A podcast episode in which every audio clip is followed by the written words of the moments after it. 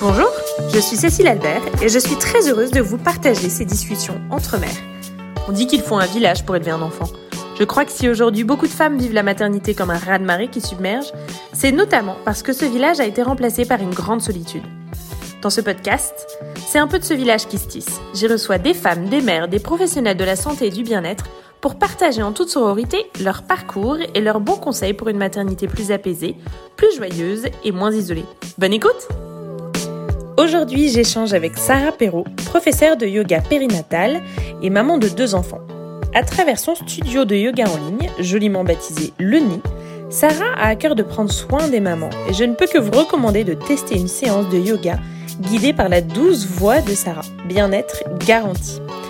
Plus qu'un studio de yoga en ligne, c'est un véritable village virtuel bienveillant que Sarah propose aux mères, forte de ses différentes formations et de son expérience de maman. Nous avons parlé de sa découverte du yoga, de ses accouchements, de sa plongée un peu abrupte dans le postpartum et d'accouchements respectés. Allez, c'est parti, on papote. Bonjour Sarah. Bonjour Cécile. Je suis super contente d'échanger avec toi. Est-ce que tu veux bien commencer en te présentant? Oui, bien sûr, avec plaisir. Alors déjà, merci beaucoup pour l'invitation. Je suis ravie d'être, de pouvoir échanger avec toi. Donc, je suis Sarah Perrault. Je suis euh, bah, maman de euh, deux enfants, un petit garçon de 3 euh, ans et demi bientôt, une petite fille qui va avoir 9 mois. Euh, d'ailleurs, vous m'excuserez par avance pour les bafouillages, cafouillages de mon cerveau postpartum. Hein, il s'est toujours pas remis, je crois.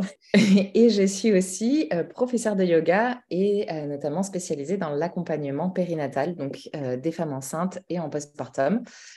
et encore après, hein, puisque le postpartum c'est pas exactement quand est-ce qu'il s'arrête. Hein, donc, euh. Je t'ai, je t'ai pas dit, mais j'ai, euh, moi, je t'ai découverte pendant ma grossesse, la grossesse de ma fille, là, en suivant tes vidéos de yoga. Ah, génial. Génial. Et notamment ta voix qui, euh, que je trouvais hyper apaisante, hyper calmante et très agréable. Parce que je trouve quand tu suis des, des vidéos de, de yoga, enfin, tu vois, quand tu n'es pas en présentiel, je trouve qu'il faut que la voix match, quoi tu vois, que, tu te retrouves dans l'ambiance et tout. C'est vrai que moi, j'ai des très bons souvenirs. De... Eh ben, merci beaucoup. Depuis que je suis devenue prof de yoga, on me le dit euh, souvent. Alors, je mets des guillemets à souvent, évidemment, c'est pas tous les jours. Hein. Mais euh, on me le dit assez régulièrement, alors que jusque-là, euh, je crois que ma voix, c'était, je vois qui est quand même un, peu grave, c'était pas forcément quelque chose que j'imaginais comme un atout. Et en fait, depuis que j'enseigne le yoga, effectivement, on me le dit assez régulièrement. C'est trop drôle, comme quoi, tu vois voilà, comme quoi. Vous êtes soupçonné. Exactement. C'est génial. Et qu'est-ce qui t'a amené euh, au yoga, toi? Quand, est-ce que tu as découvert le yoga? Alors, c'était. Je vivais à Paris, euh, donc ça fait quelques années. Euh, je dirais que ça fait une dizaine d'années à peu près. j'ai découvert, j'ai accompagné une, amie à un cours de yoga. Mhm. Et moi, j'avais fait beaucoup de gym et de danse quand j'étais quand j'étais enfant, adolescente. Euh, et, euh, il y a eu une période euh, voilà, du début d'activité professionnelle où bah, j'ai eu un trou, où il n'y avait plus d'activité me, que j'avais le temps de faire, qui me convenait. et puis, bah, j'ai découvert le yoga à ce moment-là. Mmh. Et, et, ça, pour le coup, ça a matché, ça a matché très vite quand même. alors, non, pas le premier cours. Le premier cours, je me suis dit, waouh, qu'est-ce que c'est que ça? Suis-je, et puis j'ai persévéré et après, ouais, j'ai, je l'ai bien bien accroché, donc pratiqué pendant euh, 3-4 euh, ans à Paris, je dirais, avant qu'on déménage, qu'on vienne vivre à Toulouse. Euh, et j'ai profité de, ce temps-là, en fait, pour, euh, pour bah, faire une, une formation de, de, professeur de yoga. Ouais, tu as eu, eu un peu le déclic qui a fait que tu t'es dit non seulement je suis fan pour moi, mais je me verrais l'enseigner, quoi. Alors, je ne sais pas si j'étais euh, si j'étais à ce point-là, mais euh, c'était euh, donc à un moment j'avais suivi mon conjoint qui était qui avait trouvé lui un boulot à, Toulouse. Et donc moi à ce moment-là j'étais en recherche d'emploi, mmh mais j'avais pas du tout envie de faire ce que je faisais avant. J'avais vraiment envie de changer et je me suis dit, ben, là, j'ai le temps, c'est l'occasion. Je suis partie en Inde euh, pour faire cette formation. Donc, j'avais le temps, en fait, pour faire la formation euh, en un mois, euh, au lieu d'échelonner ça sur plusieurs week-ends, comme ça peut se faire si on reste en France. Ouais, ouais. donc, j'ai vraiment profité de cette en Inde, la formation. Ouais, ouais, super expérience. Et, et je suis partie en me disant, euh, bah, déjà, moi, je vais pouvoir en apprendre plus, aller plus loin, euh, approfondir euh, vraiment la pratique et, et notamment la partie philosophique. Qu'on apporte très peu dans les cours de yoga classiques, on va dire. Et, et, je me suis dit, bah, si ça me plaît, pourquoi pas l'enseigner quand je reviens? En fait, hmm. j'ai vraiment adoré, gros déclic quand j'étais là-bas. J'étais encore en formation là-bas, que j'envoyais déjà des mails euh, au studio à Toulouse pour savoir si euh, ils cherchaient des remplaçants, euh, des trucs comme ça. Et en fait, du coup, j'ai commencé à enseigner, je crois, peut-être deux mois après que je sois rentrée d'Inde. Quoi. Ah là là, ouais, ça, s'est vraiment enchaîné comme ça, de manière fluide. Ouais, ouais, hyper fluide, hyper fluide. Et, et c'était, je, suis, je suis partie en Inde, c'était janvier 2018. J'ai mhm. commencé à enseigner, je pense, en mars. Et euh, bah, la rentrée de septembre, j'avais un emploi du temps qui était complet. Et, euh, et ça y est, c'était parti, quoi. Donc, euh, ouais, ouais, ça, c'est... Les planètes se sont bien alignées, on va dire. Ah ouais, ouais, fou, écoute. Et donc, au début, tu enseignais du yoga classique? Vinyasa. Du vinyasa, ok. Ouais, yoga dynamique. ouais, du yoga dynamique, du vinyasa. Et est-ce que tu as assez vite voulu te spécialiser dans, dans un type de yoga Enfin, où tu vois, tu étais contente de pouvoir enseigner à tout le monde, quoi, tu vois, euh, tout public, quoi. Alors oui, au départ, et je pense que c'était une bonne chose parce que du coup, ça permet euh, bah, de toucher un public assez large dans les cours. Mm. Euh, il n'y avait pas encore autant de, de, cours en ligne à l'époque, donc c'était vraiment du présentiel. Et ça, c'est franchement, c'est génial parce que du coup, c'est, je pense que c'est, c'est excellent pour parfaire son enseignement justement, de pouvoir être en direct, qu'il y ait un vrai échange avec les personnes qui soient là. Et puis, je trouve que tu, tu réadaptes. Enfin, j'ai donné des cours de yoga, moi, parce que je, me suis formée au yoga euh, euh, prénatal, à l'Institut de yoga, comme toi, si je dis pas de bêtises, on en parlera certainement après. Et j'ai donné des cours, notamment dans une association, enfin bref. Et, euh, et c'est vrai que j'ai eu ce temps de, tu vois, de mettre en pratique tout ce que j'avais appris, mais après, il faut que ça s'incarne dans des personnes. Donc, en fait, il faut faire ça, il faut tout bien faire ça, machin. Et puis après, en fait, tu as des personnes devant toi. Donc, il faut aussi euh, apprendre à s'adapter. J'imagine que toi, de pouvoir donner assez vite des cours en présentiel, bah, tu apprends aussi la pédagogie quoi, du yoga. Ah ouais, ouais, ouais, oui, oui. Et puis, euh, même une certaine pédagogie envers les élèves qui sont en face de toi, de savoir euh, la posture la plus juste possible à adapter, ou en tout cas qui, toi, te convient, te convient assez bien, et qui soit juste pour les élèves, qui leur permettent à la fois euh, de les guider là où tu peux les aider et, euh, et de les laisser libres aussi, eux, de, dans leur découverte et dans leur, leur apprentissage. Mmh. c'est ça. Un, savant dosage et, et, je pense qu'effectivement, c'est comme pour tout, hein, il n'y a pas plus formateur que de faire. Ouais, donc, donc c'est vrai que de commencer à enseigner directement, mmh. même si voilà, j'avais très peu d'expérience, euh, mais en fait, sauter dans le grand bain, je pense que ça a été bénéfique pour moi. Je ne sais pas si j'aurais euh, euh, sauté le pas si j'avais attendu plus longtemps en rentrant, si j'avais réfléchi beaucoup à voilà, ouais. choses. C'était presque instinctif, quoi. Ça s'est fait un peu. Ah ouais, ouais, ouais exactement. Ok. Et donc, donc tu as fait cette formation en Inde. je sais que tu as fait d'autres formations en yoga, notamment. Euh, est-ce que tu peux nous en parler? Qu'est-ce que tu as eu envie d'approfondir ensuite dans le yoga? Alors, la formation que j'ai fait ensuite, c'était, euh, je ne sais plus si c'était un ou deux ans après. Mmh non, un an après, en fait. Un an après, c'était euh, formation de yoga de la femme. Mmh. parce que, donc, moi, je me suis très vite intéressée bah, en fait, euh, on fait les propres expériences sur nous-mêmes. Hein. Donc, euh, moi, j'étais, euh, j'étais à une période où, où on envisageait de concevoir un enfant avec, avec mon mari. Mmh et sauf que bah, ce n'était pas aussi facile que, que ça peut l'être pour d'autres couples, on va dire.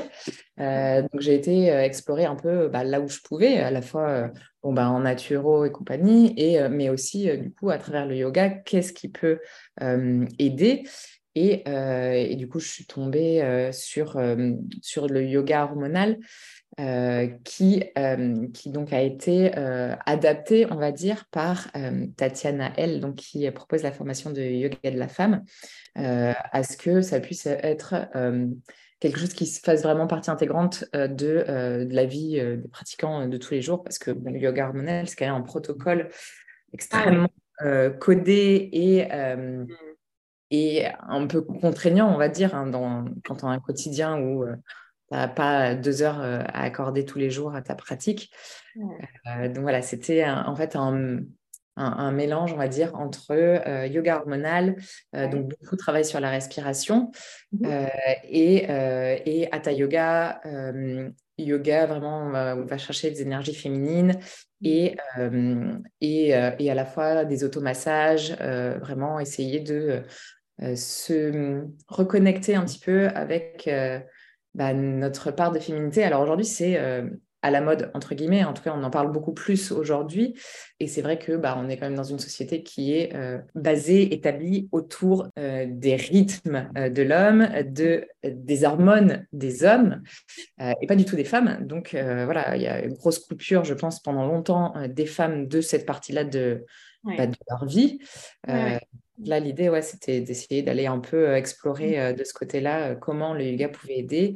et puis cette reconnexion à notre, à mmh. notre partie féminine, longtemps mise en silence. Quoi. Et donc, le yoga hormonal, c'est-à-dire que tu as des pratiques de respiration en particulier dans tel ou tel moment du cycle ou c'est indépendant du cycle? Euh, À la base, le yoga hormonal, c'est euh, ça a été créé par euh, Dina Rodriguez. Donc, c'est une professeure de yoga qui est brésilienne. Et elle, quand elle a créé ça, c'était un protocole en fait qu'elle a créé pour elle-même mhm. au moment où elle entrait dans la ménopause. Donc, c'était pour accompagner bah, les grosses fluctuations dont on entend parler voilà, au niveau hormonal à l'entrée à la ménopause. Et en fait, elle a trouvé que ça a été hyper bénéfique pour elle et elle a, euh, bah, elle en a déduit et exploré et, euh, et recherché que c'était en fait quelque chose qui était bénéfique potentiellement pour toutes les femmes. En fait, comme c'est euh, assez actif au niveau de la respiration dans certaines postures, effectivement, on va éviter de le faire, par exemple, au moment des règles. Euh, où euh, le corps est déjà, euh, est déjà hyper sollicité et du coup, on ne veut pas sur-solliciter à ce moment-là. Il y a certaines contre-indications aussi à la pratique du yoga hormonal. Mais oui, l'idée, c'est en fait de soutenir le système hormonal de la femme. Et du coup, toi, tu l'as, tu l'as mis en pratique pour toi et... Ouais, ouais, bah oui, oui, vous les tester. Ouais, parce que bon, bah, c'était période où on était, voilà, on avait envie de concevoir un enfant avec, avec mon mari. Donc, quand ça fonctionne pas tout de suite aussi bien qu'on veut, on a envie de tout tester, quoi. Et tu as vu des effets, quoi? Tu, tu, tu, tu, voyais que ça apportait un vrai mieux-être chez toi? Euh, alors ouais, il y a des effets. Euh, pour moi, on a quand même, euh, on est quand même passé par, pour la conception de mon fils, par une phase, on va dire, un peu de soutien de la gynécologie, hein, parce que bon, de rien, ça a quand même certains avantages. mais mais c'était, tu vois, juste, on a dû, j'avais dû prendre un inducteur d'ovulation. Que j'ai lu des trucs qui étaient plutôt, qui commencent à être assez décrits aujourd'hui, donc on va pas dans le détail trop de ça. Mais euh, bon, en tout cas, qui, euh, nous, ça a fonctionné assez rapidement. Euh, au deuxième cycle de ça, j'étais enceinte, mais je pense que bah, c'est une synergie en fait de tout ce qui avait été mis en place en amont, que ce soit au niveau de l'alimentation, au niveau du yoga, au niveau surtout ce qui, je pense, participe beaucoup, c'est à la fois le travail sur la respiration qui joue aussi de fait sur le stress qu'on peut ressentir. Et ça, le stress, c'est vraiment un des pires un des pires ennemis de, euh, de la fertilité et, euh, je pense, de, de la. Euh, bah et donc après, tu as voulu l'enseigner aussi à des femmes, quoi, ce yoga plus féminin? Alors oui, et, et d'une certaine façon, il y a quand même aujourd'hui dans les, dans les cours de yoga, il y a quand même plus de femmes que d'hommes. Oui, oui, oui. donc, de fait, moi, j'ai cette volonté d'accompagner d'accompagner les femmes. Euh, donc j'ai commencé à l'enseigner un peu. Après, il n'y avait pas euh, non plus une énorme demande euh, à ce moment-là. Ou en tout cas, c'est bah, quelque chose qui n'était pas forcément hyper connu. Et, et, à la fois, comme je disais, on était, c'était en 2019, donc il y avait moins qu'aujourd'hui cette conscience voilà, de l'importance de cultiver le féminin. Et puis au final, comme je suis assez rapidement tombée enceinte après, je me suis concentrée sur les pratiques, sur l'enseignement que j'avais à ce moment-là. Euh, avant de ce virage après la maternité. Euh. Bien sûr. Et donc, tu as pratiqué du yoga pendant ta première grossesse? Tu as continué à pratiquer euh, Alors, à pratiquer et à l'enseigner jusqu'à... je me suis arrêtée d'enseigner deux semaines avant la naissance de mon fils. Waouh Ah ouais, donc tu étais en forme, quoi. Ouais, ouais, ouais, vraiment, j'étais super en forme. alors après, j'ai une grossesse qui s'est très bien passée. Qu'est-ce qui fait que cette grossesse s'est si bien passée? Est-ce que c'est dû à la pratique du yoga? Bah, Je pense forcément que ça joue. Est-ce que c'est que ça? Certainement que non. Il y a forcément des critères des, le, la génétique entre en jeu hein, à un moment donné. Donc, la génétique, le hasard. Le, le hasard, le, le, contexte. voilà. Il y a beaucoup de choses qui entrent en jeu, tout l'environnement, mais, mais en tout cas, ouais, une grossesse super en forme. Ouais. Bah, tu devais être déjà physiquement en forme quand tu es tombée enceinte. Enfin, je veux dire, rien avec cette habitude du, du mouvement très régulier. Donc, c'est sûr que. Ouais. Facile de ouais, mais tu vois, avec le recul, avec le recul, je pense que euh, la pratique dynamique et, que j'avais et que j'enseignais à ce moment-là, euh, c'était pas forcément ma meilleure amie pour tomber enceinte. Hein. Donc ah. aujourd'hui, pour euh, les femmes qui seraient en, préconception, je conseillerais des pratiques un peu plus douces. Ouais. Est-ce qu'il y avait un peu cette recherche de, de, la performance, du challenge, quelque chose de trop intense, tu penses? Oui, et c'est que surtout pour le corps, pour le corps en fait, parce que alors fast forward, euh, l'année dernière, je me suis aussi formée du coup au yoga de la fertilité. Euh, et effectivement, ce qu'on voit là-dedans, c'est que euh, donc le stress, c'est vraiment le pire ennemi de la femme, de l'équilibre hormonal et bah, par conséquent de la fertilité. on recommandera plutôt des pratiques douces, au contraire, de cultiver un peu plus le calme, le voilà, d'essayer de, d'être un peu plus doux avec soi-même. Ça, il y a un côté aussi euh, très injuste de la nature qui fait que tu peux avoir une personne qui fait du, du crossfit et des marathons. Oui, euh, les pratiques dynamiques n'empêchent absolument pas de tomber enceinte, évidemment. Mais euh, c'est un peu, voilà, c'est là qu'il faut bien avoir en tête qu'on n'est pas tous fait pareil et que, effectivement, certaines personnes, des difficultés de, de concevoir, il faut aller chercher aussi de, de ce côté-là. Oui, exactement quelle est ma pratique sportive. Quoi. Ouais, ouais. Vous avez le conseil. Enfin, tu vois. bah oui, puisque de toute façon, c'est global. Hein, c'est tout ce qu'on fait, tout ce qu'on est euh, à un instant T qui a un impact, euh, qui a un impact sur ça. Bien sûr, bien sûr. Et c'est ce qui est très riche, mais aussi pas facile, parce qu'il faut apprendre à être détricoté, tu vois, comme c'est global. Ouais, ouais. Oui, et puis c'est pas facile hein, quand tu es dans un parcours de fertilité et qu'on te dit bon, bah voilà, va falloir changer un peu l'hygiène de vie, l'alimentation, la façon dont vous bougez. Vous... C'est un peu double peine, quoi. Déjà que c'est pas facile. Mais c'est sacré parcours. ouais, tout à fait. Bah voilà, on, y revient encore une fois. Hein, le, le rythme de vie qu'on a aujourd'hui, il est pas celui qui serait le plus intéressant, on va dire, pour un système euh, hormonal féminin correctement équilibré. Donc, que ce soit dans le rythme de vie de travail, que ce soit dans euh, les activités physiques. Euh, voilà, donc il y, y a, beaucoup de choses. Et, c'est d'ailleurs là, je trouve que, le, le, que les femmes et le féminin a aussi à dire aux hommes et aux masculins, parce que cette énergie féminine qui demande aussi peut-être plus d'équilibre, etc., c'est mm-hmm. intéressant pour, euh, pour les hommes aussi. C'est ça que je trouve chouette, c'est qu'en fait, tout le monde a gagné en fait, à être à l'écoute de, de, du féminin, quoi, des besoins de la ah Bah ouais, Et donc, toi, ouais, tu étais en forme pendant, très en forme pendant ta grossesse, tu continues à bosser. Ouais, ouais, super grossesse. Euh, T'imagines donner tes cours jusqu'au bout avec, euh, avec ton gros bidon. Génial. Alors, il y avait forcément des choses que j'arrivais plus à faire, qui n'étaient plus, euh, plus accessibles avec un, bidon euh, bien rond. Mais si tu, je trouve que si tu connais bien ton corps, quand tu es habitué à avoir de la pratique, tu connais bien ton corps et, voilà, bah en fait, si tu es à l'écoute de tes sensations, c'est pas dangereux dans le sens où toi-même, tu vas t'arrêter là où il faut s'arrêter. En fait. Alors, je suis 100% d'accord parce que pour le coup, euh, c'est une question qu'on pose régulièrement hein, et que je pense que n'importe qui, n'importe quelle femme qui tombe enceinte se pose bon, bah, je suis enceinte, qu'est-ce que j'ai le droit de faire, qu'est-ce que je ne dois plus faire pour euh, bah, protéger au maximum cette grossesse? Euh, donc c'est sûr qu'il y a forcément euh, énormément de peurs qui, peuvent, qui peuvent être associées.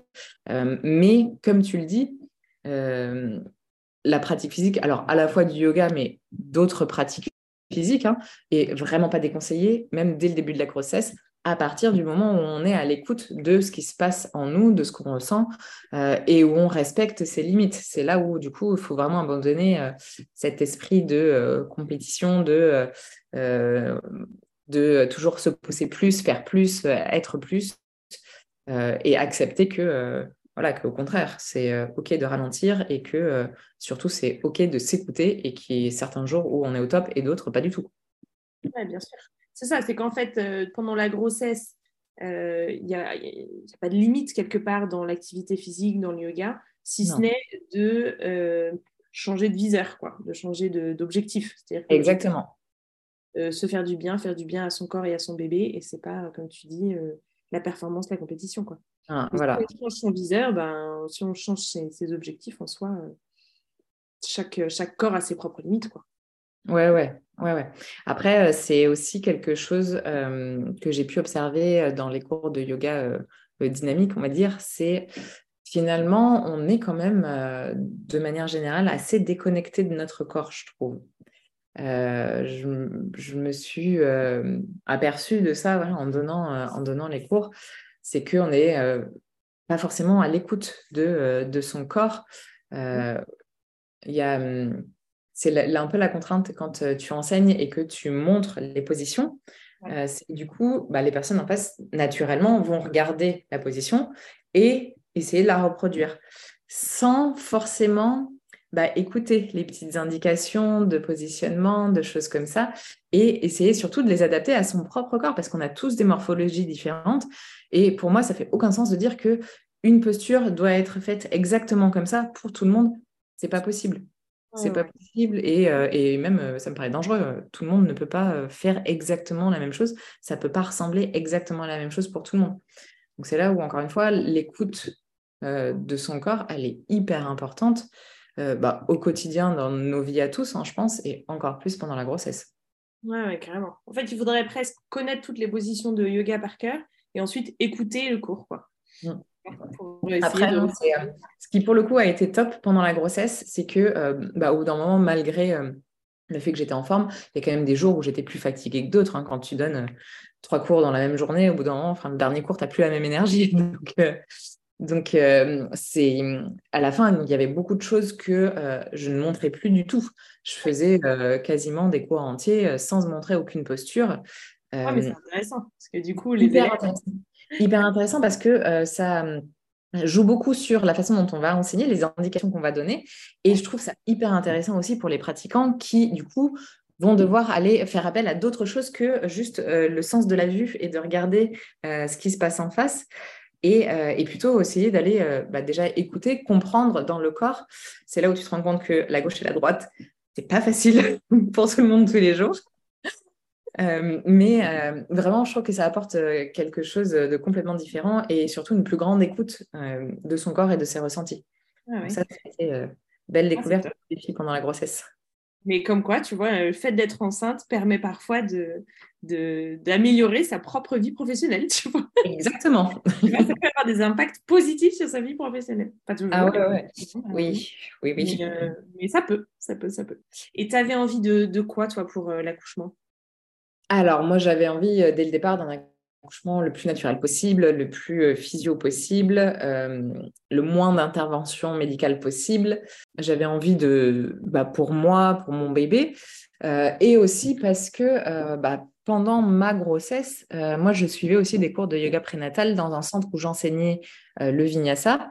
Ah. Et du coup, c'était aussi bah, euh, la façon dont on enseigne le, prénatal euh, dans ce centre et euh, bah, ce que j'ai continué à faire aujourd'hui, c'est en tout cas c'est donner des outils pour faire en sorte que la maman, la future maman, puisse vivre au mieux un accouchement physiologique. Pas forcément que ce soit l'objectif pour toutes, mais en tout cas, bah, on sait que, euh, bon, à moins euh, d'une césarienne programmée, par exemple, on sait qu'on va tout à un moment donné euh, bah, devoir vivre des contractions et que même si on a envie d'arriver à la matière et de prendre la péridurale le plus tôt possible, on ne va pas avoir la première contraction et on ne nous pose pas la, on nous pose pas la péri dans les cinq minutes qui suivent. Je pense que c'est intéressant, quel que soit ton projet d'accouchement, d'essayer de, de, se préparer à vivre une contraction. quoi. Exactement. moi, ça me semble important déjà, ne serait-ce que en termes de redonner aussi bah, le pouvoir aux femmes sur leur propre corps, le pouvoir, l'information, et, et déjà de, les rassurer plus sur euh, leur capacité à faire les choses plutôt que de leur faire peur en disant tu vas voir ça fait hyper mal et tu vas vouloir prendre la péri tout de suite. Euh, quand j'ai fait moi le du coup rendez-vous avec l'anesthésiste, euh, bah, rendez-vous obligatoire avec l'anesthésiste là pendant ma première grossesse, quand je lui ai expliqué bah, le souhait que j'avais, le mec a quand même rigolé. Le mec, déjà le mec, Hein, qui ne vivra donc jamais ça, m'a tout de suite dit, m'a tout de suite dit, vous verrez, madame, vous m'appellerez bien avant ce que vous pensez. Ah la fatigue. Pourquoi, pourquoi on dit des choses comme ça? Pourquoi tout de suite vouloir, euh, vouloir en fait retirer le pouvoir aux gens quoi euh, aux gens. à la femme ce qu'elle va vivre et, lui mettre en plus du stress. Exactement. Mais du stress et lui dire dès le début, tu n'es pas capable. Euh, donc, à mon sens, quel que soit le projet de naissance, c'est hyper important d'avoir quand même deux, trois outils qui peuvent être utilisés le jour J pour, pour le, vivre au mieux, en fait. Et puis, quel que soit le projet de naissance, euh, c'est aussi hyper important, je trouve, de, de, savoir en fait ce qui se passe dans son corps et, ce qui va se passer et, et ce qu'on doit euh, me demander si jamais on fait tel geste. Enfin, tu vois, d'être en puissance et d'être euh, ouais, d'être actrice pleinement de son accouchement, quand même euh, ce serait un accouchement par césarienne ou un accouchement Oui, oui, bien sûr. Bah, en fait, moi, c'est ce que je trouve le plus important, en fait. C'est que la maman a été respectée euh, à la fois dans ses choix et dans la façon dont elle a été traitée. En fait, pour ça, il faut effectivement être informé. Il faut savoir ce qui est normal, ce qui ne l'est pas, euh, ce que tu as le droit d'accepter, de refuser. Et après, tu fais les choix qui te conviennent le mieux. Ils sont tous différents pour chaque femme. Mais euh, d'avoir les informations à la fois l'accouchement, mais aussi pendant la grossesse. J'ai euh, souvenir là cette année d'une élève qui venait régulièrement au cours et qui ben, avait choisi, alors c'est, je pense pas le bon mot parce que euh, c'est aussi, je trouve, un des problèmes euh, autour de la maternité en France, de l'accompagnement de la grossesse en tout cas, c'est que euh, bah, finalement on fait peu le choix des personnes qui vont nous accompagner.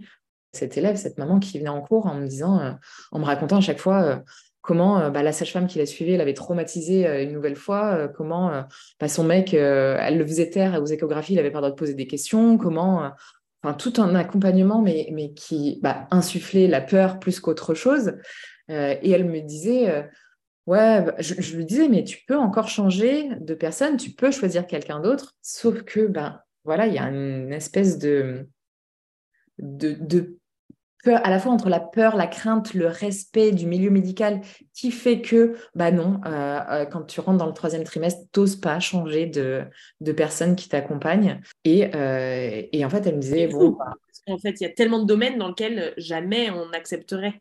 Tu ah oui, bien sûr. Quand dans le domaine de la santé de manière générale et en plus particulier de la maternité. Ah bah, on, on dit oui parce que le docteur, il a dit. C'est ça. Euh, et voilà, et enfin, moi, ça me brise le cœur quand cette, quand cette maman, elle me dit euh, Ouais, bah pour un, je sais que pour un deuxième, du coup, je choisirais un accompagnement complètement différent. Enfin, là, tu es encore dans ta première grossesse.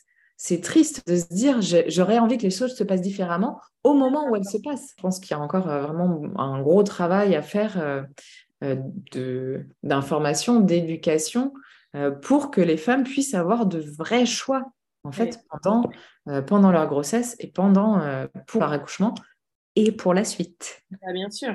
Le problème, c'est que c'est pas en, fermant des maternités, en mettant des bâtons dans les roues aux sages-femmes qui offrent des plateaux techniques, qui font du domicile. Et c'est fou parce que je veux dire, c'est quand même euh, le démarrage de l'existence quoi, d'un, être humain et puis un, un, moment crucial dans la vie d'une femme. Vraiment, je pense que j'ai l'impression qu'il y a eu un, un gros dérapage, un moment entre euh, bah, on aide euh, les naissances qui en ont besoin grâce à la médecine et euh, bah, on arrête de faire confiance euh, au corps des femmes et euh, à la sagesse des bébés à naître mm. pour simplement dire, OK, ben c'est, c'est une autre personne qui doit t'accoucher et tu n'es pas capable de le faire toute seule en sécurité chez toi. J'ai écouté un podcast il n'y a pas très longtemps justement sur l'histoire de la gynécologie. Bah, c'est vrai qu'il y a un moment où bah, les chirurgiens passaient de disséquer des morts à directement aller aider des femmes à accoucher sans passer par la case de se laver les mains. Oui, effectivement, ne serait-ce que, euh, euh, je me souviens plus du nom de ce médecin, mais qui a imposé le lavage de mains aux Hmm. chirurgiens. Mais c'est ça, en fait, c'est c'est pas en médicalisant le processus de la naissance qu'on a euh, permis que les naissances se passent mieux euh, et qu'on a permis que les mères euh, meurent moins lors de l'accouchement. Voilà, c'est aussi parce que la science, de manière générale, a fait des progrès, que Ouais. Qu'on est en meilleure santé, que l'hygiène est meilleure, etc. Euh, donc, euh, évidemment, ensuite, dans les cas particuliers, évidemment que la médecine a permis que dans des cas particuliers, on ne meurt plus, l'enfant ne meurt Ouais. plus, etc. Donc, ça, Ouais. c'est extraordinaire. Mais en fait, c'est exactement comme tu le dis, c'est des cas parti- particuliers. Aujourd'hui, tu dis que tu es enceinte, euh, bah, c'est presque comme si c'était une maladie, en fait. Tu Ouais. dois être suivi tous les mois par un médecin, tu dois faire X prises de sang, tu dois faire... Oui, il y a, il y a encore aujourd'hui des, Ah, absurdités quand même dans certains suivis. euh, tu vois, moi, je, même pour, euh, pour ma fille, là, pour ma deuxième grossesse, donc il se passait euh, extrêmement bien. Enfin, tu vois, grossesse complètement physiologique, rien de particulier.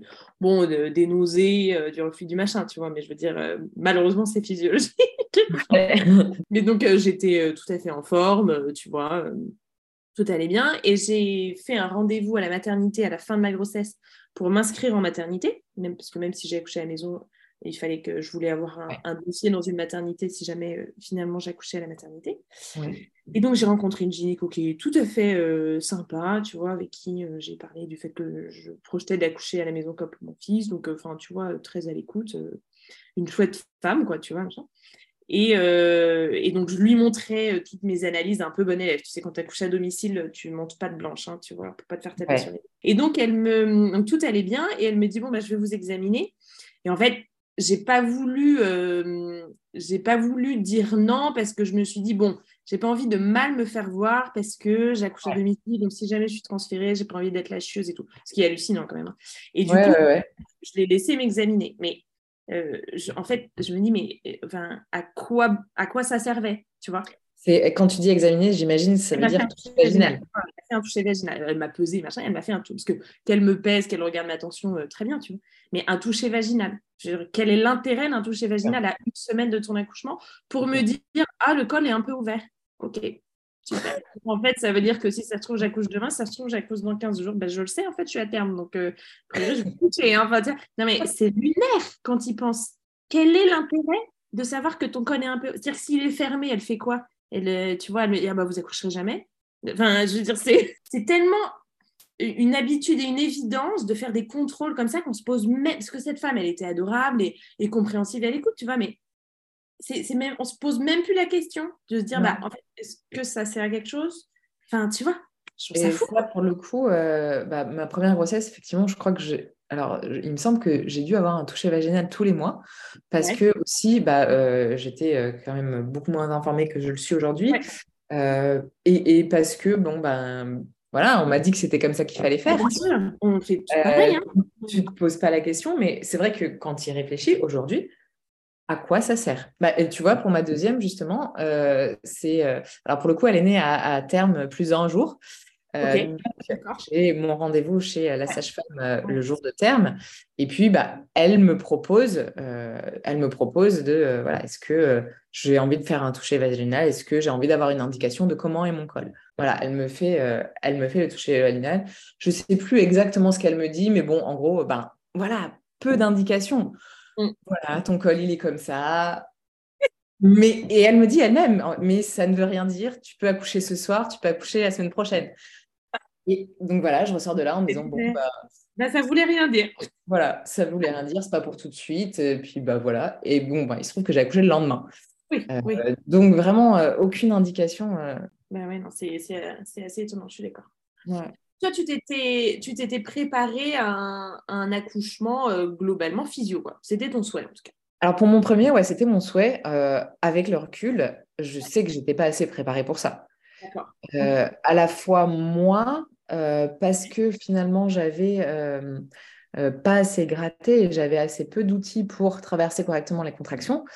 Euh, et alors par contre, mon conjoint, euh, zéro, euh, je, je lui, euh, je lui jette pas la pierre, hein, mais l'accompagnement de toute façon, de manière générale, est fait pour que ben, les partenaires sais pas trop à quoi ils servent.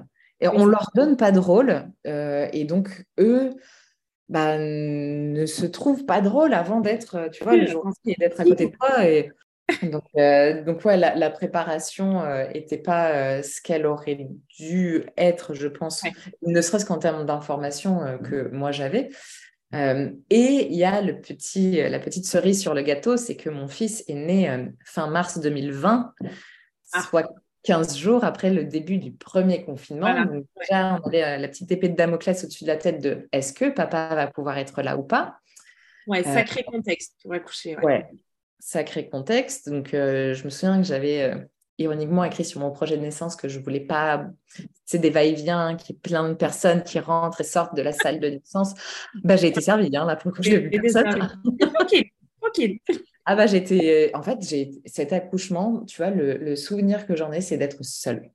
Ah ouais. Ok. C'est d'être seule du début à la fin. Mon mec, il savait pas quoi faire et voilà, je lui en veux pas du tout, mais il savait pas quoi faire. On était au milieu de la nuit. Euh, j'avais bah, quasiment. Alors, les sages-femmes qui sont plus loin étaient vraiment adorables. Euh, j'ai euh, euh, aucun reproche à leur faire.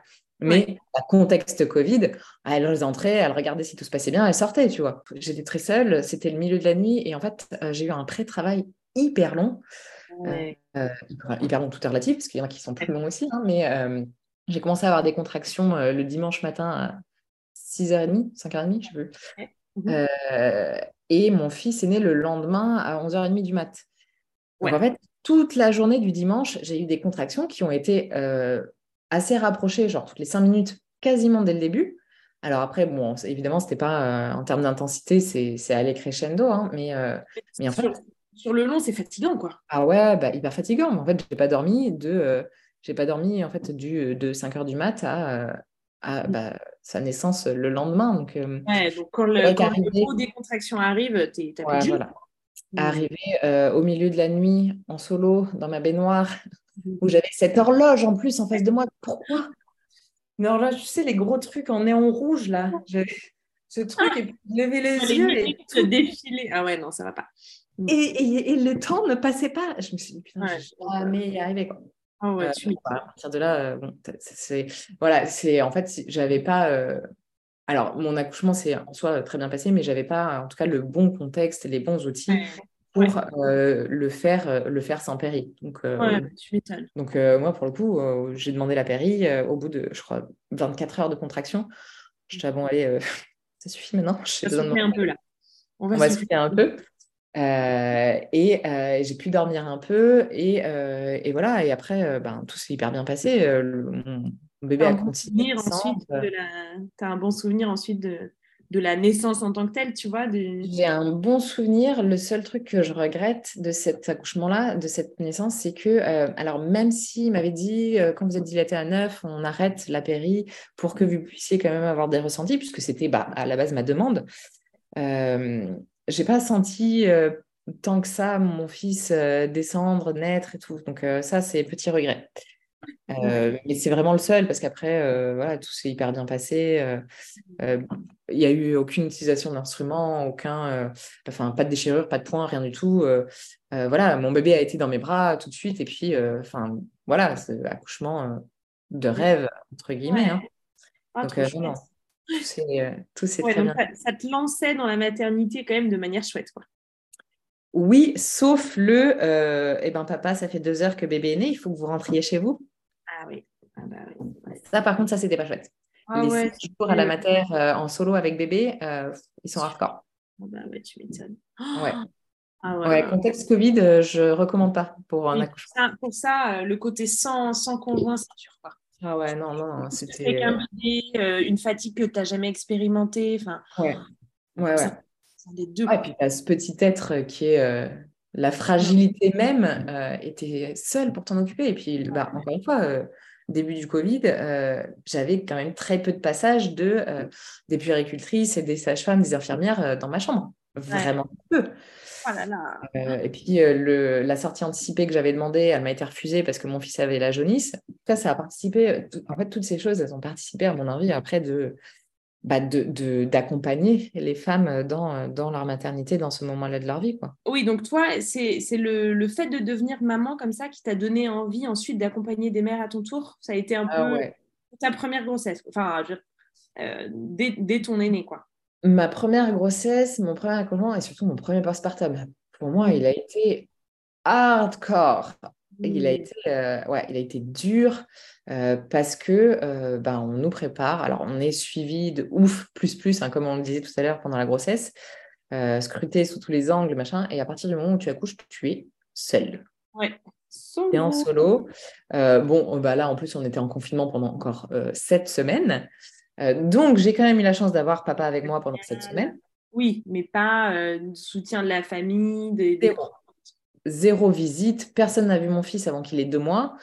Euh, c'est ouais, euh, contexte hyper particulier.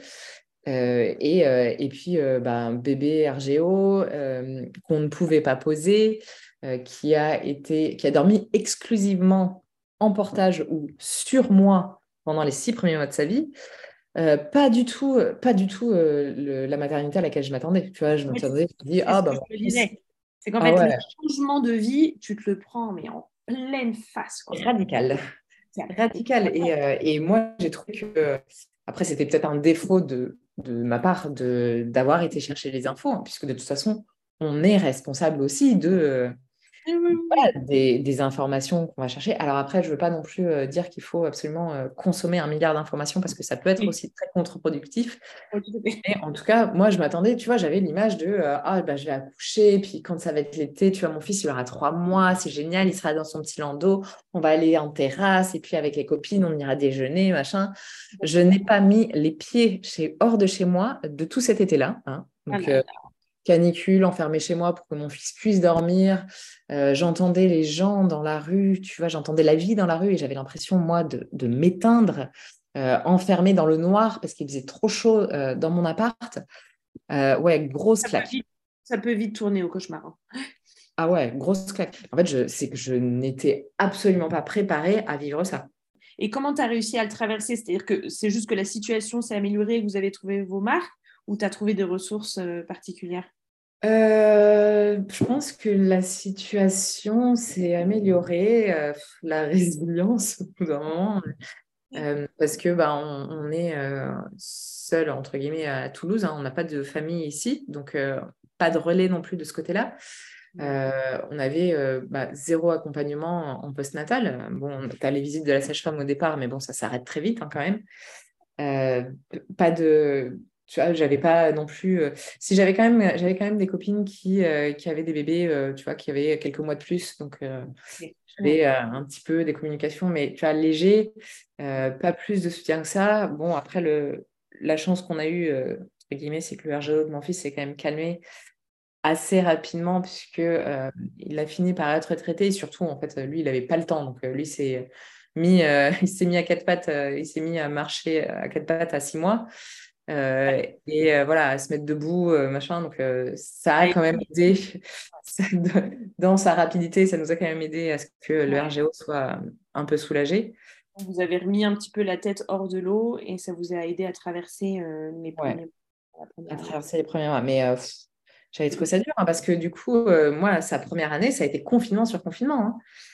Hein. donc, je suis restée avec mon fils euh, exclusivement, enfin genre 100%, jusqu'à ce qu'il ait plus d'un an, je crois. Euh, alors avec le recul, je me dis que c'était top et, euh, et que je suis contente que d'avoir eu ce temps avec lui. C'était pas du tout comme ça en revanche que j'avais pensé que ça allait se passer. donc voilà, encore une fois, le, le, décalage entre les attentes et la réalité, grosse claque. Quoi. Ah bah et j'avoue que euh, bah, sept mois, quand mon fils avait sept mois, euh, j'ai pété un câble à mon mec en lui disant non mais il faut qu'on trouve un truc, euh, une solution.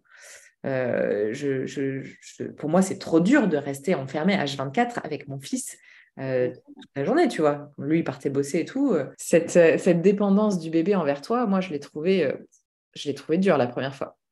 ouais, je comprends. Ça s'est beaucoup mieux passé parce que, parce que j'étais quand même beaucoup plus préparée, quoi. Bah, déjà, tu ne te prends pas la même claque parce que tu es déjà maman. Oui, exactement. Après, euh, il y a aussi euh, la loterie de euh, qui est ton bébé. Et ça, pour le coup, ça, pour le coup, tu n'as pas, pas, le choix. Et bah, nous, le, premier a été, a été dur, a été dur. Et du coup, la deuxième, j'allais dire beaucoup plus facile. Est-ce que c'est le terme? Ça reste un bébé, ça reste difficile. Oui, oui, mais... On a beaucoup mieux vécu la deuxième fois. Ta, formation en yoga euh, maternité, tu l'as faite avant ta... enfin, entre tes deux enfants? Oui, euh, Ouais, après mon fils, quand il avait, euh, bah, quand il avait 7 mois. D'accord. 7 mois. donc, ouais, c'était formation Covid, donc avec les masques toute la journée, c'était sympa. Mais pour oui, c'est pour, pour, travailler la respiration, très agréable. mais ouais, en fait, c'est ça, ça, ça, me paraît tellement bateau de le dire, mais pour autant, c'est le cas. Ça a tellement bouleversé tout dans ma vie de devenir maman que voilà, j'ai eu radicalement envie et besoin de d'accompagner d'autres d'autres femmes là-dedans. Mmh. Ouais, c'est génial. Moi, je comprends carrément et c'est top. Et, et c'est tellement précieux. Je trouve, quand toi-même tu deviens maman, d'avoir de, autour de toi, même si c'est pas des proches, tu vois, mais ne serait-ce qu'une personne avec qui tu suis du yoga, euh, tu vois, pré ou post-natal, euh, qui est cette démarche vraiment, tu vois, d'accompagnement, d'enveloppement, ça, ça, peut être ta petite bouée de sauvetage si jamais euh, les choses sont difficiles, tu vois. Bah ouais, et d'autant plus que quand, euh, quand, tu, euh, quand tu tombes enceinte, euh, tu n'as pas forcément toutes tes copines qui vont tomber enceintes avec toi. Quoi. Donc tu peux te retrouver bah, solo dans ta maternité, dans ta grossesse, et puis avec finalement, tu as peu de, peu de personnes qui peuvent vraiment t'épauler, ou en tout cas qui, vont te donner euh, leur, euh, leur ressenti et leur truc, mais euh, sans le vivre en même temps que toi, tu vois. Donc, c'est vrai qu'il y a quand même ce truc où, dans les cours de yoga prénatal, déjà, tu rencontres aussi d'autres, d'autres mamans. Et, et puis, bah, voilà, normalement, quand, voilà, tu, tu, vas dans un cours de yoga prénatal, tu as aussi une, une, une, prof en face qui est bah, fascinée et passionnée par, euh, par le sujet et l'accompagnement de, de, cette période de la vie. Donc, euh. donc toi, tu t'es formée euh, à l'Institut de Gasquet, c'est ça? Oui. Première formation de yoga prénatal.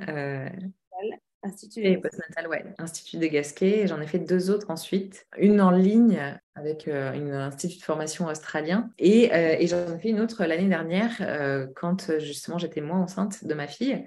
Mmh avec une, une prof, prof de alors Ata au départ, et puis qui, elle, a en fait construit sa carrière de, de prof justement sur l'accompagnement des femmes enceintes, qui a beaucoup travaillé, développé des techniques autour de l'utilisation de la respiration, de l'utilisation des sons, pour vraiment accompagner la grossesse à la fois faire en sorte mmh. de, bah, de se sentir bien dans sa grossesse et puis surtout pour euh, bah, préparer euh, le corps, la tête euh, de la maman à l'accouchement.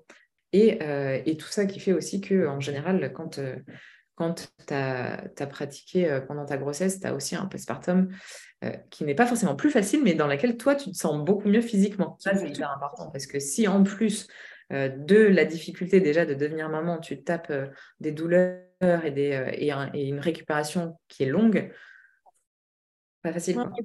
Parce que, comme on, disait tout à l'heure, il y a un côté un peu loterie, c'est-à-dire que bah, tu peux avoir un postpartum où tu te remets, par exemple, d'une césarienne parce qu'il fallait que tu aies une césarienne, ou tu as un bébé qui a un RGO. Ou... Enfin, il y a plein de facteurs qui ne dépendent pas complètement de nous et qui font que le postpartum peut être euh, plus ou moins difficile. C'est sûr, si tu fais la forme après ton accouchement, que tu as un bébé qui, qui, enfin, qui, qui t'aide bien, qui dort bien, etc., même ça n'empêche pas que le challenge de maternité, mais c'est quand même plus, facile. Mais quand même, il y a aussi plein de choses sur lesquelles on peut jouer. Et mine de rien, euh, ah oui, bien sûr. il ne faut pas le négliger. Tu vois, je trouve qu'il faut aussi dire que ce n'est pas une fatalité euh, que le postpartum soit terrible. Tu vois ce que je veux dire? Ouais, ouais. C'est globalement un moment qui est, qui est un vrai challenge et qui n'est pas facile, qui peut être cauchemardesque pour plein de raisons, mais euh, ça peut aussi euh, être bien vécu et, mieux vécu si on le prépare et si on se donne des bonnes armes. Et dans ce contexte-là, je trouve que le yoga prénatal et le postnatal, euh, ben, en fait, c'est un énorme atout parce que tu prépares ton ah corps pour le marathon du postpartum. Marathon de l'accouchement d'abord, mais le marathon du postpartum. Quoi. Euh, et ouais, mais tu vois, on parle justement. Alors, moi, euh, si je pouvais, j'accoucherais encore dix fois de plus, tu vois, mais. Vrai mais, Ah ouais, ouais, de ouf. T'as adoré ton deuxième accouchement J'ai adoré. J'ai ah adoré. ah ouais, le deuxième accouchement de rêve, quoi. Ah, génial. Euh, en plateau technique, euh, euh, ma petite aînée dans la piscine, enfin dans la piscine, dans la baignoire. Oh. Et puis, quatre heures après, on était dans notre lit, quoi. Donc, ouais, vraiment accouchement de rêve. Donc, je, je signerai demain, tu vois, mais bon, il n'y en aura pas dix de plus, hein, clairement. Non, mais c'est qu'en fait, on parle beaucoup, beaucoup de l'accouchement, tu vois, c'est, on, on, en parle énormément et oui, c'est hyper important. Pour moi, que ton accouchement se passe bien, c'est euh, bah, déjà euh, la première pierre est ce que ton postpartum se passe bien aussi, tu vois. Euh, mais pour autant, bah, l'accouchement, c'est un jour de ta vie. Le postpartum, ça dure, ça peut durer longtemps. Et, en fait, bah, on te parle trop peu de ce qui peut te préparer et ce qui peut t'accompagner dans cette période, quoi. Euh, tu vois, la grosse différence euh, dans la façon dont j'ai vécu ce deuxième postpartum, bon, déjà, j'étais euh, beaucoup mieux préparée. j'avais, je m'attendais à ce que ce soit hyper dur comme pour le premier. Et donc, finalement, bah, ça a été beaucoup plus facile. Donc, donc super, bon, super bon vécu a posteriori. mais pour moi, ce qui a fait la différence dans la façon dont j'ai vécu bah, cette solitude un peu qu'il y a dans, la maternité, dans les premiers mois euh, de la maternité, bah, c'est le fait de justement avoir euh, d'autres mamans autour de moi euh, qui vivaient la même chose que moi en même temps. Et ça, franchement, c'est vraiment... pour moi, c'est, je pense, un des... c'est pas le truc le plus important, quoi. ce sentiment de solitude quand, quand tu es toute seule chez toi avec ton bébé, quand tu as les volets fermés pour qu'il puisse dormir, qu'il euh, dort sur toi, tu peux pas bouger, tu peux pas manger, tu peux pas aller aux toilettes, euh, et que tu es seule à vivre ça. quoi. Ça change, ça change beaucoup de choses de ah en, enfin, à plusieurs et, euh, et, en solidarité, en sororité, ça change beaucoup de choses. Je suis bah, franchement, ça change tout. Quoi. Ah bah ouais, ouais, ouais. je suis d'accord. Tu vois, je, je, me suis souvent demandé, enfin, pendant le postpartum de mon fils, qui, était quand même, euh, qui a été quand même assez costaud euh, niveau fatigue et machin, et ma mère a six enfants. Et donc, je me, tu vois, je me dis, mais, mais enfin, enfin d'où viens-tu? Qui es-tu? Comment vas-tu? Pourquoi? Pourquoi? Et alors, il y a certainement plein d'éléments qui rentrent en jeu, mais une des choses qu'elle m'a toujours dit, pour, euh, c'est qu'en fait, elle, elle, elle, était jamais seule, quoi. Tu vois, elle avait euh, elle avait sa mère qui venait régulièrement, elle avait des copines euh, euh, qui habitaient dans le coin et, on se filait les enfants pour pouvoir respirer. et, on, enfin, tu vois, il y avait vraiment ce côté village qui, jouait énormément et qu'on, qu'il faut absolument, enfin, je trouve qu'on aurait intérêt à reconstruire aujourd'hui. ah ouais, bah, c'est exactement ça. Des écosystèmes de vie, quoi. Mais... Ouais. C'est ce village qu'on n'a plus aujourd'hui euh, et qui euh, ben, est dur à recréer hein, quand même. Mais euh, c'est, enfin, vraiment pour moi, c'est, ça fait toute la différence, quoi. Parce que tu vois, on dit beaucoup le postpartum, le mois d'or, faut rester hyper allongé, faut machin, faut truc. Mais en fait, ça, ça existe dans, dans plein de pays. Mais dans ces pays-là, la femme, certes, elle est allongée, elle est focus collé à son bébé, il est collé à son sein pendant 40 jours, mais en fait, on vient lui masser les pieds, on vient lui faire à manger, lui faire son ménage. Euh, Donc, dans ces cas évidemment que le côté fusion avec le bébé, c'est plus facile, alors que nous, on a, dans notre euh, culture, on a un peu l'injonction à euh, il, faut, il faut absolument allaiter son bébé, il faut pas qu'il pleure, il faut le rassurer tout le temps, répondre à ses besoins H24, etc. Mais en revanche, on n'a pas le background de, de zéro société et de, tu vois, qui, qui vient accompagner ça, quoi. À zéro aide. Il faut, bah, tu vois, encore une fois, hein, société aussi euh, de la performance, euh, il faut euh, voilà, donc, être la meilleure mère du monde pour ton bébé et en même temps bah, être la meilleure femme, que ta maison elle soit bien tenue, que tu puisses recommencer à faire du sport, que tu retournes au boulot, que machin. Et en fait, il faut tout faire très vite. Ah oui, non, mais je suis totalement d'accord avec toi. C'est vraiment cette espèce de mix d'injonctions de, qui, qui, qui, paralyse, quoi, et qui fait ah que euh, peut être vécu de manière hyper difficile. Quoi. Ouais. Il faut tout faire, alors que en vrai, euh, il faudrait euh, dans les premières semaines, dans les premiers mois, que bah, la maman ne fasse rien d'autre que de se reposer et d'être avec son bébé. Et ça veut aussi dire qu'il y a un moment donné quelqu'un qui lui prend son bébé pour qu'elle, elle puisse dormir, quoi. Parce que le euh, dort quand ton bébé dort. Alors moi, il m'a bien fait rire hein, quand mon fils dormait uniquement sur moi, tu vois. Je me dis, bah... Là, je fais comment, quoi? Et puis, mon bébé dort, mais du coup, je mange quand? Je me lave quand? Je... Et c'est ça, c'est qu'en fait, euh, il y a aussi plein de pays où, euh, où on apporte le bébé, la femme reste allongée pendant le mois d'or, etc. Et en fait, on lui apporte le bébé pour qu'il se nourrisse. Et après, le, bébé, il est pris, il est porté, il, etc. par d'autres. Par d'autres personnes. Et ouais, bah, nous, on a plus ça, quoi. Ah bah on a plus ça. Et pour le coup, euh, j'ai pas mal partagé sur Instagram mes difficultés de ce deuxième postpartum. Euh, les moments où euh, bah, j'en avais euh, un peu plein le dos d'être en solo avec ma fille, que bah, qu'elle pleure, que je supportais plus d'entendre pleurer un bébé. et en fait, à chaque fois que je partageais les moments difficiles, j'avais mais des dizaines, voire centaines de messages de mamans qui me disaient «Oh, Mais merci, je me sens moins seule. Et en fait, le truc, c'est qu'on est toutes chez nous, avec nos bébés, en train d'en chier, Tellement. ultra seules et en train de penser surtout qu'on est les seuls à vivre ça. Je suis d'accord, je suis d'accord. Et que toutes les autres y arrivent trop bien et que pourquoi moi je suis en totale? Ouais, c'est clair. Pas du tout. Pas du tout. Vous n'êtes pas seul. non, vous n'êtes pas seul et tout le monde en chie. C'est clair, et c'est trop chouette d'avoir, euh, tu vois, euh, et c'est euh, des vertus d'Instagram, quoi, d'avoir des, tu vois, des, des, femmes comme toi et des mères comme toi qui partagent aussi le, le, le beau de ce qu'elles vivent dans la maternité mêlé aux difficultés. C'est ce que je trouve chouette aussi dans ce que tu partages, c'est que on voit que tu as une, une, passion pour l'accompagnement des mères et, même pour ton rôle de mère. Je trouve que tu, tu, tu, tu transpires de quelque chose de très beau dans, dans, ton vécu de la maternité, mais en englobant complètement la difficulté qui va avec. quoi. Et ah donc, ouais, franchement, les enfants, euh, avoir des enfants, c'est... Euh, pour moi, c'est vraiment une révélation. C'est, euh, je ne dis pas que ça a fondamentalement changé mon identité, mais en tout cas, ça a changé beaucoup de choses en moi. Mm. Et, donc, je trouve ça merveilleux, mais je trouve ça aussi hyper dur.